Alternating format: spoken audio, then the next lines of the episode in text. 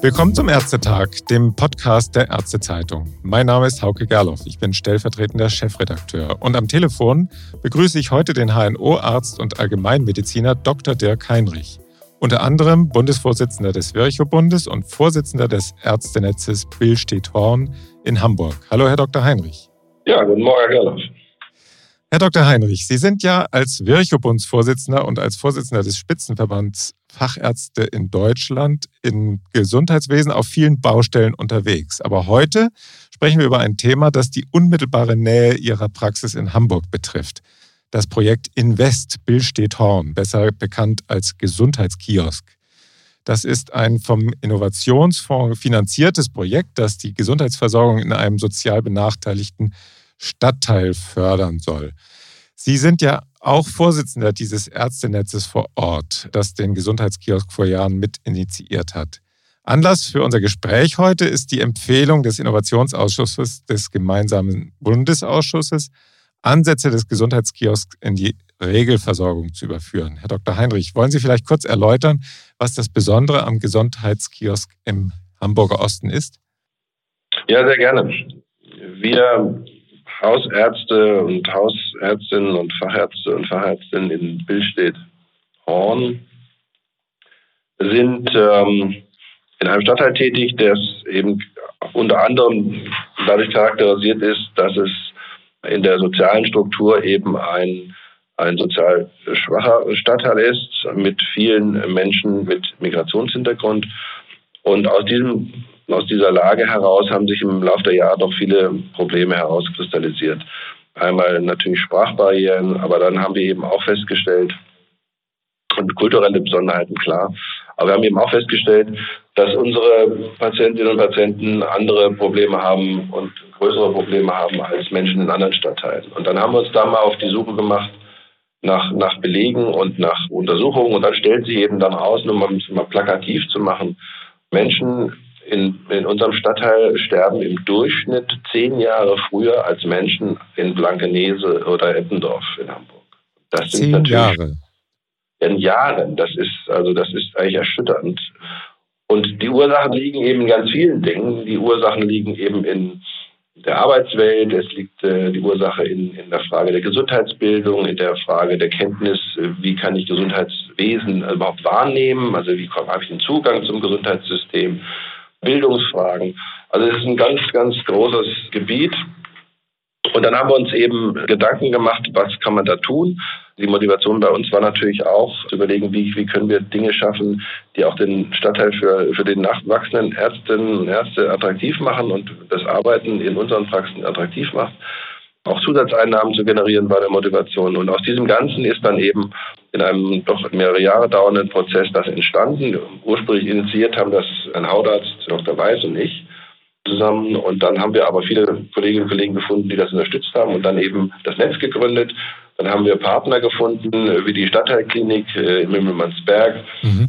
Auch äh, die ganzen örtlichen Vereine vom Billenetz äh, bis hin zu Sportvereinen die auch als äh, Miteigentümer dann fungieren jetzt im, in, in der Gesundheit für Billstedt Horn und die betreibt dann diesen Gesundheitskiosk. Und der Kern des Projektes ist dieser Gesundheitskiosk, in dem eben zusätzliche Beratungen von Patientinnen und Patienten stattfinden, die wir in unseren Praxen angesprochen haben, die wir dann dorthin sozusagen überweisen um, und das zielt insbesondere auf die großen Volkskrankheiten wie Bluthochdruck, Diabetes und solchen Dingen, die dort eben zusätzlich beraten werden und dann zusätzliche Gesundheitsangebote bekommen, wie Herzsportgruppe, Sportangebote zum Abnehmen oder nochmal zusätzlich zum Erklären, wie das mit Diabetes funktioniert. Und das eben dann kultursensibel und auch teilweise in der, in der Sprache der Herkunftsländer, sodass mhm zum Beispiel haben wir eine Gruppe von türkischstämmigen Frauen, die alle Muslime sind und die eben in diesem geschützten Rahmen dann mit dem, was eben für sie wichtig ist, dass sie Kopftuch tragen können und dass sie mit ihr, mit Menschen, die die gleichen, gleichen kulturellen Hintergrund haben, dann Sport, Sport machen können. Und äh, das ist eben, wenn jemand aus diesem Kulturkreis mit mit äh, dem religiösen Hintergrund in einem normalen Sportverein, das geht einfach nicht. Ja. Da, da mhm. geht derjenige oder diejenige nicht hin und macht dort Sport. Und so haben wir eben Angebote geschaffen, die das alles berücksichtigen, weil unser Ziel ist nicht, äh, irgendwelche Leute äh, anders umzupolen, umzupolen, sagen, ihr müsst alles, äh, euch benehmen wie alle anderen in Deutschland, sondern wir wollen die Gesundheit fördern und da gehen wir jeden Weg, um das zu erreichen. Also beim Kiosk hole ich mir ja normalerweise ein paar Kleinigkeiten, vielleicht ein Bier, Süßigkeiten, Erfrischungsgetränke. Und im Gesundheitskiosk ist es dann tatsächlich so, dass Sie da gesundheitsfördernde Kleinigkeiten sozusagen anbieten. Eben Herzsportgruppen oder eben Beratungsgespräche und solche Dinge. So kann man sich das vorstellen. So kann man sich vorstellen. Der Begriff Kiosk kam eigentlich aus dem Denken heraus, äh, das ist eben etwas, wo Sie mal hingehen können. Der liegt auch natürlich im Erdgeschoss, ist wie ein, wie ein Ladengeschäft am Billstädter äh, Marktplatz. Sie können eben ja. auch von der Straße hineinlaufen ja, und mal auch schnell was fragen oder sich mal eben impfen lassen oder ne, solche Dinge. Also das, das war der Begriff Kiosk, kam eher so aus, diese, aus dieser Ecke. Mhm. Arbeiten da dann eigentlich auch die Ärzte direkt drin in diesem Kiosk oder werden die Patienten dann von Ärzten dorthin verwiesen und vielleicht auch vom Kiosk wieder zum Arzt hin? Genau so ist es. Das Letztere ist der Fall. Die Notwendigkeit wird letztlich in der Praxis identifiziert, dann wird auch mit dem Patienten darüber gesprochen, es wird auch ein Ziel festgelegt und das wird in einer Überweisung auch mit den entsprechenden Daten ausgestattet, dann an den Kiosk mit dem Patienten zusammen gegeben und dann finden dort die Beratungen statt und dann wird wieder rückgespiegelt an die Praxis und so geht das dann hin und her. Das ist eigentlich der Idealfall. Es gibt aber auch Menschen, die von der Straße sozusagen in den Kiosk reinkommen. Die werden aber dann letztlich auch immer in Richtung des entsprechend zuständigen Hausarztes wieder vermittelt und dann, dann geht das genau in der gleichen Weise hin und her. Ärzte sind schon auch mal tätig, also bei der Herzsportgruppe ist natürlich immer ein Arzt dabei und beim Impfen natürlich auch, also es gibt schon, aber es ist eben nicht irgendwie ein Arzt irgendwie fest in diesem Kiosk und das ist, glaube ich, auch das Geheimnis, es ist eben auch ein sozusagen neutraler Ort, wo kein Arzt die Sorge haben muss, wenn ich meinen Patienten dahin schicke, dann kommt er nicht wieder mit zu mir zurück, sondern landet irgendwo anders. Ja, Sie haben eben von Zusatzeinnahmen, das wäre auch ein Gedanke gewesen, gesprochen. Woraus generieren die sich, wenn die Ärzte da nur sporadisch selber im Gesundheitskiosk sind? Ähm, diese Leistungen finden in der Praxis statt. Das ist letztlich die, ähm, das zusätzliche Gespräch, auch die Aufklärung über die Möglichkeiten im Gesundheitskiosk, der Einschreibeprozess, das ist ja mit Aufwand verbunden ah, ja. und das wird auch dann von den Kassen, die das mittlerweile ja auch finanzieren, das ist ja der Innovationsfonds ist ja zu Ende, äh, ja. die Finanzierung wir haben jetzt 140er Verträge mit den meisten Krankenkassen und die Leistungen sind dort festgelegt und die werden dann auch von den Krankenkassen entsprechend vergütet. Ah ja, also das ist jetzt nicht die AOK alleine, sondern es sind tatsächlich die meisten Krankenkassen, die da in dem, in dem Bereich Versicherte haben, die beteiligen sich da an dem 140er Vertrag. Also die AOK ist schon der stärkste Partner, weil die AOK in unserem Stadtteil eben auch sehr stark vertreten ist mit ja, natürlich. 35 Prozent unserer Patienten, Patienten sind bei der AOK versichert. Dann gibt es noch einige BKK, die BKK Mobilroll ist sehr stark. Und dann haben wir aber die, vor allem auch die Ersatzkassen mit an Bord. Mhm. Herr Dr. Heinrich, ich will vielleicht ein bisschen den Advocatus Diaboli spielen. Ich habe jetzt in Berichten gelesen und auch gesehen, Sie haben da ja auch ein bisschen was im Internet stehen. Dann gab es ja auch mal die Tagesthemen, die da hingekommen sind dass sich die Betreuer im Gesundheitskiosk viel Zeit für die Patienten nehmen können, wenn sie denn kommen. Und immer wieder hieß es, es sei so schön, dass jemand mal eine Stunde Zeit für einen habe. Und also die Kassen sind tatsächlich, das ist jetzt die Frage, sind die Kassen tatsächlich bereit, für das Projekt auch Geld auszugeben? Für die Arbeit in den Praxen sitzt das Geld ja dann nicht so locker, hat man dann immer das Gefühl. Und dann dann klagen alle über die Minutenmedizin. Sie haben da ja auch schon manches Mal Ihre Klagen erhoben, dass das nicht gut vergütet wird, das Arztgespräch und so weiter. Wie kann man sich das vorstellen? Wie haben Sie das geschafft, die Kassen dazu zu bringen, das zu finanzieren? Ja, in der, in der ursprünglichen Analyse auch der Krankenkassen haben die Krankenkassen eben festgestellt, indem sie sich dann mal selber angeschaut haben, wie viel Geld geben wir denn für unsere Versicherten in diesem Stadtteil aus und wie viel Geld geben wir für unsere Versicherten in einem anderen Stadtteil in Hamburg aus. Nehmen wir mal ah. Eppendorf. Mhm. Und dann haben die Krankenkassen festgestellt, dass die Patienten wesentlich teurer sind in unserem Stadtteil. Und in der Analyse, warum ist das so? Äh, sieht man eben zum Beispiel an einem, ich mache mal ein Beispiel, dass Diabetiker in unserem Stadtteil wesentlich häufiger eine Entgleisung ihres Diabetes haben und dann wieder im Krankenhaus landen, was dann sehr teuer ist. Also sie haben einen höheren Medikamentenverbrauch und, und, und, und, und. Also sie haben festgestellt, sie haben höhere Kosten und deswegen war das Interesse der Kassen durchaus vorhanden, auch daran etwas zu ändern. Und das ist auch nachweisbar, jetzt schon auch sichtbar, dass zum Beispiel die Anzahl der Krankenhauseinweisungen wegen, bleiben wir beim Beispiel eines entgleisten Diabetes mellitus, zurückgegangen sind. Das heißt, die Kassen haben auf der anderen Seite auch direkte Einsparungen, weil sie manche, manche Leistungen eben gar nicht mehr bezahlen müssen, die sonst angefallen wären. So haben wir zum Beispiel auch ein niedrigschwelliges Krankenhausangebot mit der Stadtteilklinik in Möbelmannsberg, wo wir eben auch mal einen Patienten für zwei Tage einweisen können, nur um den Diabetes wieder in die richtige Richtung zu bringen, anschließend aber dann gleich in die erhöhte und äh, verstärkte Beratung im Kiosk wieder zu gehen oder, oder auch beim Diabetologen, die dann natürlich da ganz intensiv mitarbeiten ohne dass der Patient eben in ein normales Krankenhaus kommt, wo er dann wieder durch die gesamte Mühle gedreht wird, bis endlich die DRG rauskommt, die man abrechnen möchte. Ja, okay. Mhm. Also das heißt, dass Sie tatsächlich mit diesem niedrigschwelligen Angebot, wie Sie es gerade gesagt haben, tatsächlich die Menschen aus den unterschiedlichsten Herkunftsländern erreichen, die es wirklich nötig haben. Kann man das wirklich sagen, dass das sonst Leute sind, an denen die Gesundheitsversorgung vorbeigeht, die dann auch tatsächlich im Kiosk aufschlagen und nicht die, die es vielleicht sonst auch hinkriegen würden. Genau so ist es. Und das liegt eben an der Identifikation in der Praxis. Also das sind eben die, die Ärztinnen und Ärzte, gerade die Hausärztinnen und Hausärzte, die schauen eben genau auf, wen schicke ich denn da jetzt hin? Und genau die, die ich jetzt so beschrieben habe, und die Sie eben auch beschrieben haben, die werden eben identifiziert und dann auch in den Kiosk geschickt. Und das funktioniert dann eben auch äh, sehr gut. Und auch die Lotsenfunktion zum Beispiel. Also nehmen Sie mal einen Krebspatienten, der jetzt eben eine Operation oder Chemotherapie und dann noch eine Bestrahlung und dann noch eine Reha. Und das muss auch alles koordiniert werden. Und auch da erlebt man es ja, dass Patientinnen und Patienten sozusagen verloren gehen. Ja, die wechseln dann den Arzt nochmal irgendwie und dann, dann passiert das alles nicht. Aber wenn eben ganz strukturiert vorgegangen werden kann, und da ist häufig eben tatsächlich dann auch der Schlüssel die Sprache des Herkunftslandes. Mhm.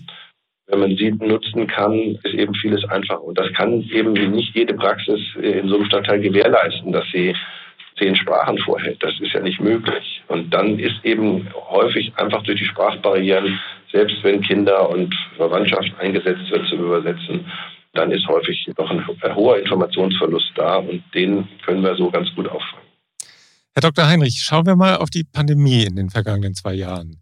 Es wird ja immer gesagt, dass in Gebieten mit einem hohen Anteil von Einwohnern mit Migrationshintergrund die Impfquote auch wieder wegen Sprachproblemen vor allen Dingen deutlich geringer ist als in anderen Gebieten. Wie ist es denn in Billstedt-Horn? Haben Sie das tatsächlich hingekriegt, mit diesem niedrigschwelligen Angebot dort eine höhere Impfquote zu erreichen als in anderen vergleichbaren Stadtteilen? Kann man das sagen?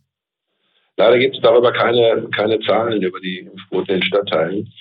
Was ich sagen kann, ist, dass wir Impfaktionen eben auch in unserem Gesundheitskiosk durchgeführt haben, vorzugsweise eben auch am Samstag und dann, wenn Markt ist, und wir tatsächlich dort Menschen direkt vom Marktplatz sozusagen in den Kiosk reingeholt haben äh, zum Impfen. Also wirklich angesprochen am Gemüsestand mit der Frage, sind Sie schon geimpft?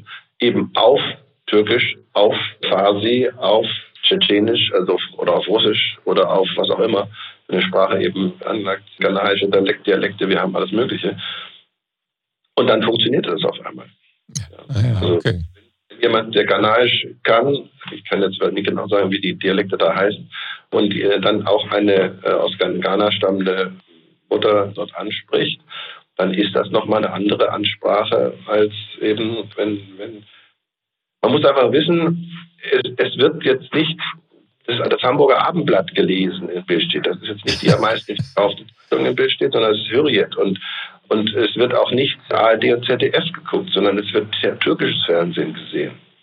Und dort können Sie keinerlei Informationen bekommen über, über Angebote in, in, in Hamburg, sondern Sie kriegen dann höchstens noch gesagt, dass äh, die amerikanischen Impfstoffe alle des Teufels sind. Also und, da, mit diesen Problemen müssen sie, kämpfen sie dann. Das heißt also, wir haben dann wirklich festgestellt, dass wir Menschen da vom Marktplatz geholt haben, die haben eigentlich gar nicht gewusst, dass es das Impfzentrum in Hamburg gegeben hat. Ah ja, okay. Nun sind Sie ja ein bisschen Vorbild für Deutschland. In Aachen habe ich irgendwie gelesen, will die AOK auch so einen Kiosk aufmachen. Und jetzt hat eben der Innovationsausschuss auch die Empfehlung abgegeben, dass Ansätze des Projekts in die Regelversorgung gegeben worden sind. Das beruht ja letztlich auf einer Evaluation, eins meiner Lieblingsworte. Also das beruht auf der Evaluation, die da gemacht worden ist am Ende des Innovationsfondsprojekts oder auch während des Projekts. Und jetzt ist die Frage so ein bisschen, ja, was, was hat das denn eigentlich ganz konkret ergeben, diese Evaluation, dass es jetzt eben in Richtung Regelversorgung geht? Ja, wir haben, das ist sehr schwierig gewesen, muss man ganz ehrlicherweise sagen. Der Nationsfonds lief ja nur drei Jahre. Ja. Und wir brauchen im Prinzip ein Jahr, bis das Projekt halbwegs aufgebaut haben. Dann können sie ein Jahr arbeiten, dann müssen sie anfangen zu, zu, zu evaluieren. Deswegen haben wir zusammen mit Professor Schreik, der hat die Evaluation gemacht, eben solche Frühindikatoren entwickelt, die dann schon nachweisen können, dass es Effekte gibt von vermehrter Beratung, von mehr Kenntnissen. Wir haben Befragungen gemacht von Ärzten ähm, im Netz, wie sie die Rückmeldung empfunden haben. Wir haben Befragungen gemacht eben von den von den Beratenden äh, im, im Kiosk und ihre, ihre Meinung sozusagen eingeholt, wie sie das empfunden haben und auch gefragt, ob sie Verhaltensänderungen durchgeführt haben. Also auf verschiedene Weisen haben wir uns versucht, dem Problem zu nehmen. Es gab Kassendaten, die hatte ich ja schon genannt, ja. äh, von weniger Anspruchnahme und all diese kleinen Puzzlesteinchen haben dann zusammen ergeben, dass es einen Effekt hat. Das wird sich aber noch verändern und ich äh, gehe auch davon aus, dass es noch deutlich, dass es noch viel deutlicher werden wird, weil das Projekt zielt ja auf eine langfristige Gesundheitsverhaltensänderung ab. Und das sind natürlich keine Effekte, die Sie in einem oder in zwei Jahren erreichen können, sondern das sind ja Langfristperspektiven, ich sage mal zehn Jahre, wenn Sie, wenn Sie brauchen, um dann wirklich ein einen Effekt in der Mobilität im Stadtteil messen zu können. Also wenn wir diesen Endpunkt nehmen würden, sterben in zehn Jahren die Bildstädter nicht zehn Jahre vor den Blankenesern, sondern nur noch acht Jahre. Ne? Dann hätten wir das erreicht, was wir wollen. Darauf zielen wir am Ende ja ab, muss man plakativ ja. sagen. Das ist aber, das ist eben ein langfristiger Ansatz. Und ich glaube, das war auch die, die größte Schwierigkeit, Krankenkassen davon zu überzeugen, dass es sich auch lohnt, langfristige Ansätze mal zu fahren, anstatt eben nur zu schauen, wie geht es uns im nächsten Jahr und was macht unser Zusatzbeitrag im nächsten Jahr. Ja, in, in der Tat ist es ja eine echte Investition, die die Kassen da getätigt haben auch, nicht? Also wie hoch ist diese Investition denn allein in dem Stadtteil Billstedt-Horn? Ne, wir haben, der Innovationsfonds hatte ein Volumen für uns von 6 Millionen Euro für drei Jahre. Also das sind 2 Millionen im Jahr gewesen. So viel kriegen wir natürlich jetzt nicht mehr von den Krankenkassen. Wir haben da schon auch etwas abspecken müssen. Aber die Krankenkassen lassen es sich durchaus etwas kosten und auch zu Recht. Und die sehen eben, und das ist das Schöne jetzt gewesen, die sehen halt auch die anderen Effekte doch wesentlich früher, als wir es damals geglaubt haben. Also diese, gerade diese Krankenhauseinweisungssache, die sehen die natürlich relativ schnell. Und das hat sie, glaube ich, auch sehr motiviert, hier weiter mitzumachen. Und das äh, sehen Sie vor allem bei der AOK, die in der Tat, ich kann Ihnen noch mehr Standorte nennen, in Duisburg, Essen, Aachen diese Dinge plant mit anderen Partnern. Aber unser Geschäftsführer, Herr Fischer, ist in all diesen Standorten gewesen, mehrfach und tagelang für die Beratung. Ähm, das heißt, die, die Gesundheitskioske in Nordrhein-Westfalen gehen dann schon direkt auf, auf das, was wir in Billstedt so erfahren haben, durchaus zurück. Ja, ist ja gar nicht so einfach, denn es ist ein regionales Projekt ist ja mit ausgegangen von den Ärzten, die mit an dem Konzept ja auch mitgearbeitet haben. Das haben Sie ja gerade beschrieben, auch wie Sie da angefangen haben. Und jetzt kommt die AOK in Duisburg oder sonst wo an und sagt, wir wollen so einen Kiosk machen. Da muss man ja erstmal die Kollegen und Kolleginnen vor Ort gewinnen, nicht? Ist das nicht so? so ist das ist, glaube ich, das, was auch am meisten unterschätzt wird. Es gibt auch noch andere, die Ideen haben, von, von Gesundheitszentren äh, zu machen, wo dann Ärzte drinnen sitzen und solche Geschichten.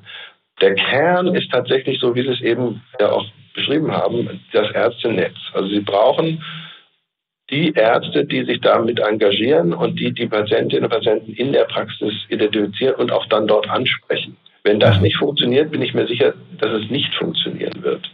Das sehen wir ja bei denen, die sozusagen in den Kiosk reingelaufen kommen. Wenn das so ein Angebot ist, ich mache mal die Tür auf und jetzt machen wir mal was. Und ja. das, wird, das wird nicht funktionieren. Und äh, ich weiß es in, ist, glaube ich, in Duisburg oder in Essen ist das auch so. Da ist auch ein Netz mit dabei. Da ist, glaube ich, die Caritas dann der Träger. Das ist, da ist es, glaube ich, gelungen, Ärzte zu finden. Und wenn das, wenn das gelingt, glaube ich, besteht eine sehr, sehr gute Chance, das, das hinzubekommen. Also einfach nur zu sagen, das ist jetzt Regelversorgung, das reicht nicht. Das reicht sicherlich nicht aus, nur irgendwo irgendwelchen Kiosk hinzustellen und Mitarbeiter anzustellen.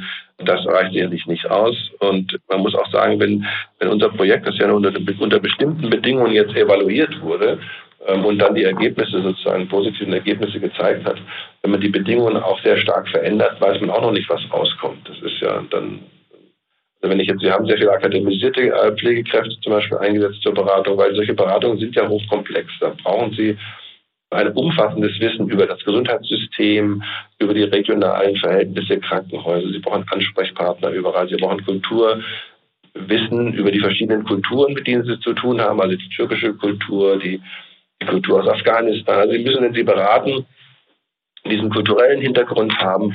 Sie brauchen dann die Fachkenntnisse, Diabetesberatung oder äh, bei Hypertonus oder bei, bei bösartigen Erkrankungen. Also Sie brauchen auch einen medizinischen Hintergrund. Und da kommt übrigens auch noch der ärztliche Beirat, den wir im Kiosk haben, dazu. Das ist jetzt nicht identisch mit dem Netz, sondern aus dem Netz gibt es einen ärztlichen Beirat, der diese ganzen Fragen auch klärt. Also Sie, Sie müssen ja mit den Mitarbeitern, die Sie da angestellt haben im Kiosk, müssen Sie ja festlegen, wie machen wir denn die Diabetesberatung? Was sind denn die Ziele? Wie machen wir das mit, mit in dem Kulturkreis? Wie machen wir es in dem Kulturkreis? Dann gibt es mal Rückfragen. Also das ist auch viel Planungsarbeit im Hintergrund, die dort stattfindet. Auch die muss finanziert werden. Also auch ohne so einen ärztlichen Beirat. Dann haben sie neue, dann, die erweitern natürlich, die fangen irgendwie an mit, mit Diabetes und Hypertonus und dann sagen sie, okay, Schwindel wäre auch ein wichtiges Thema, weil wir gesehen haben, Schwindelpatienten landen auch häufig im Krankenhaus, haben aber nur einen Lagerungsschwindel, landen aber auf der Stroke Unit, das Krankenhaus nimmt die 10.000 Euro mit und dann kommen sie zurück in die Praxis und dann sollen sie als Zahnarzt für 38,50 Euro das wieder richten. Diese Dinge wollen wir abstellen. Ja. Und auch dafür müssen Sie natürlich erstmal einen Prozess entwickeln. Und das können Sie nur mit ärztlichem Sachverstand. Ja, ist ganz schön komplex.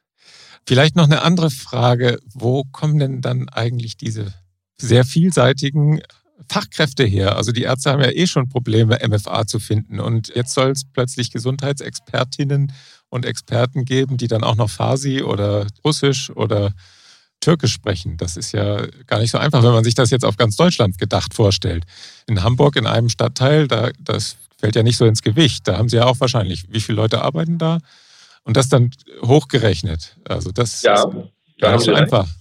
Das wird auch nicht so ganz einfach, aber insofern, das ist zum Beispiel ein Arbeitsgebiet für akademisierte Pflegekräfte. Ja. Das müssen ja keine MFAs sein, es können auch Krankenschwestern sein, die eben jetzt einen Bachelor gemacht haben in Pflegewissenschaften und da, da ist zum Beispiel so ein Arbeitsgebiet. Äh, die wollen ja nicht alle irgendwo am Computer im Krankenhaus landen oder im Altenheim, sondern die wollen durchaus äh, noch Patientenkontakt haben, so richtig. Und das ist ja eine sehr spannende und herausfordernde Tätigkeit bei uns. Und da melden sich durchaus, wir haben auch eine Menge spontane Bewerbungen, mhm. wo Sie haben recht. Wenn ich mir jetzt vorstelle, dass es in Hamburg dann 20 Gesundheitskioske geben würde, dann glaube ich, würden wir da auch an, an die Grenzen des des personell Darstellbaren kommen, wenn, wenn dabei der Markt dann irgendwann leergefegt ist. Da ist es richtig, aber wir brauchen, weil ich bin überzeugt, das ist der richtige Weg. Oder ein, es gibt sicherlich noch andere Wege, aber das ist jetzt ein Weg, den wir mal identifiziert haben, wo es vorangehen könnte. Gerade auch das ist ja das Thema Prävention da ganz, ganz dick dabei. Mhm. nicht umsonst steht der Gesundheitskiosk so als Gesundheitskiosk-Begriff ja auch im Koalitionsvertrag drin und Prävention steht ja auch im Koalitionsvertrag drin. Also passt auch zu dem, was diese neue Koalition im Gesundheitsbereich erreichen möchte. Und dann, glaube ich, muss man auch natürlich Personal letztlich dann hierfür ausbilden. Mhm. Was glauben Sie denn, von welchen Zeiträumen sprechen wir da? Sie haben ja jetzt gerade gesagt, der Gesundheitskiosk ist auch Teil der Koalitionspläne. Dann wären wir bei einem Vierjahresrhythmus, also jetzt noch dreieinhalb Jahre. Bis dahin müsste sich schon ordentlich was getan haben in Deutschland. Kann man das so erwarten?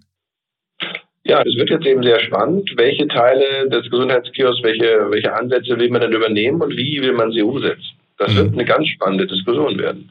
Da gibt es ja auch unterschiedliche Ideen. Es gibt jetzt schon auch Krankenkassen, die meinen, sie könnten dann die Gesundheitskioske betreiben. Ja, so im Sinne von Patientensteuerung.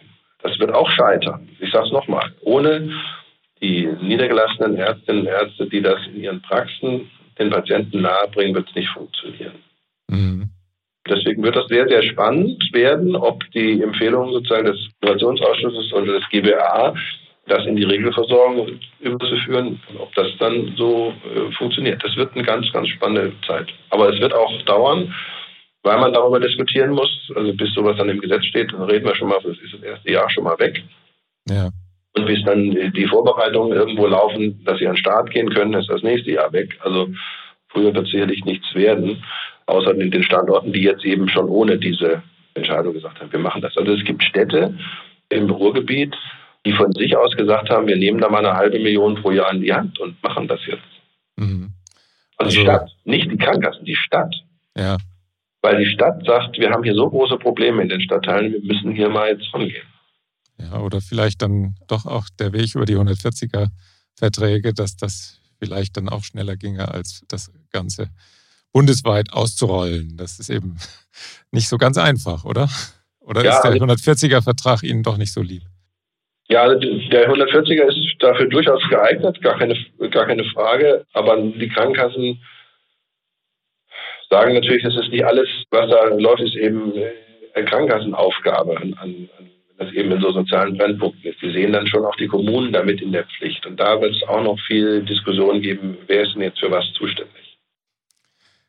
Herr Dr. Heinrich, vielen Dank für diese Einblicke, die Sie uns gegeben haben in den Gesundheitskiosk. Hochinteressant, finde ich, gerade so in Richtung Regionalisierung des Gesundheitswesens. Ist ja auch ein Plan der Koalition eventuell. Also es war wirklich ein sehr interessantes Gespräch. Aber bevor ich Sie jetzt entlasse, wir fragen, also Sie wissen es vielleicht, die Ärztezeitung wird ja in diesem Jahr 40 Jahre alt. Und am Ende unserer Interviews fragen wir immer noch eine Frage unsere Gesprächspartner. Und zwar geht es um darum, wenn Sie jetzt sich überlegen, ich möchte meinen Enkeln ein resilientes Gesundheitswesen hinterlassen, das also so gut funktioniert, wie es heute auch schon funktioniert. Was müsste dafür geschehen? Was braucht es für ein resilientes Gesundheitswesen? Was steht dem entgegen? Und welche Reformen müsste man angehen, damit das in der etwas weiter entfernten Zukunft immer noch funktioniert? Vielleicht haben Sie da eine Idee. Ja, mehrere. Also es, es braucht, glaube ich, mehrere Bedingungen. Zunächst mal brauchen wir ausreichende Anzahl an Studienplätzen. Die haben wir zurzeit nicht. Wir brauchen eine Stärkung äh, der Selbstverwaltung. Wir brauchen eine Stärkung des selbstständig Arbeitens in der Niederlassung. Wir brauchen eine Überwindung der Sektorengrenze in Richtung mehr Selbstständigkeit, wieder auch in Richtung mehr freier Beruf, auch für Krankenhausärztinnen und Ärzte. Und am Ende äh, brauchen wir eine vollständige Entbudgetierung und die Niederlassungsfreiheit. Wenn diese ganzen Freiheitsgrade, die im Laufe der Jahre hier verloren gegangen sind, haben ja uns in die Misere geführt. Solange die Freiheitsgrade bestanden, war das System voll am Arbeiten und zur Zufriedenheit aller unterwegs. Aber mit der Begrenzung der Studienplätze, mit der Budgetierung, mit der Bedarfsplanung ist das alles seine Bach runtergegangen. Und äh, aus diesen Fehlern muss man lernen und man kann an der Stelle sicherlich aus der Vergangenheit wirklich lernen und die Freiheitsgrade wieder zurückgewinnen und dann, glaube ich, läuft es auch wieder besser. Mhm.